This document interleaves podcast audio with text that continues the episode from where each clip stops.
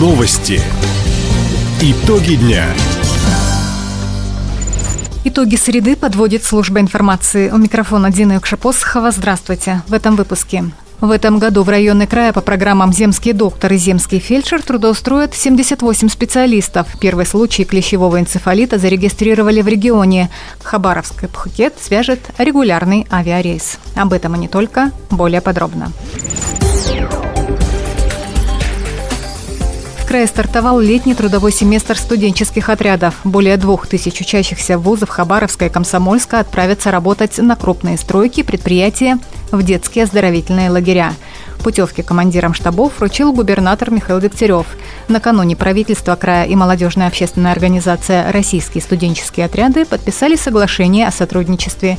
По итогам встречи Михаил Дегтярев дал ряд поручений. Среди них – организовать штабы молодежного движения и создать для бойцов студотрядов больше вакансий. Мы открываем местные отделения во всех учебных заведениях, вплоть до школы, чтобы школьники, старшеклассники готовились к жизни, знакомились со студенческими отрядами, с профессиями, решили вместе с крупнейшими организациями, которые ведут крупное строительство и в социальной сфере, и в сфере горнородного дела, и железные дороги, и порты, дать больше места. Такое поручение дано, и в ближайшее время будут новые вакансии.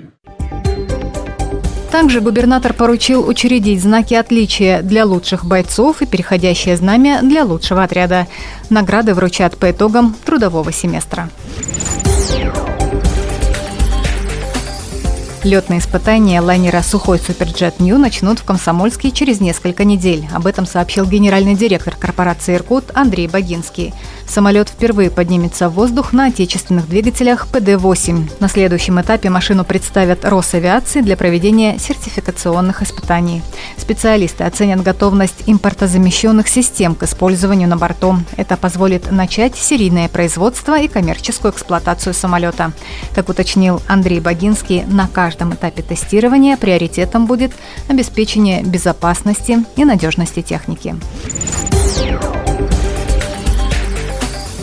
В Дальневосточном медицинском университете начала работать комиссия по предварительному трудоустройству и распределению выпускников. В этом году стены вуза покинут 390 специалистов. Часть из них пойдут работать в первичное звено, больше трети планируют освоить узкие специальности в ординатуре. По словам замминистра здравоохранения Алексея Веселова, впервые в этом году набор в ординатуру пройдет исключительно по целевому направлению. Выделено 164 места. Из них больше половины предназначено краю, остальные нужны для других регионов Дальнего Востока. Привлечь кадры в районы также поможет программа «Земский доктор» и «Земский фельдшер». В этом году по ним планируют принять на работу 55 врачей и 23 фельдшера. Часть договоров уже заключили. Первый случай подозрения на весенне-летний клещевой энцефалит зарегистрировали в крае. Заболевший мужчина в возрасте 51 года из района имени Лазо. Об этом сообщает региональное управление Роспотребнадзора.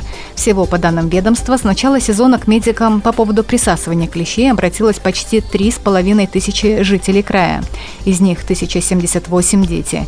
Каждый ребенок получил инъекцию иммуноглобулина. Случаи фиксируют по всему региону, кроме Тугурочмеканского района. Снятых следей клещей исследовали в лаборатории. Вирус энцефалита обнаружили почти у 2% паукообразных. Чуть больше половины из них инфицировано боррелиозом. Хабаровское предприятие «Дальневосточный проектный центр» стало участником международной строительной выставки в Шанхае.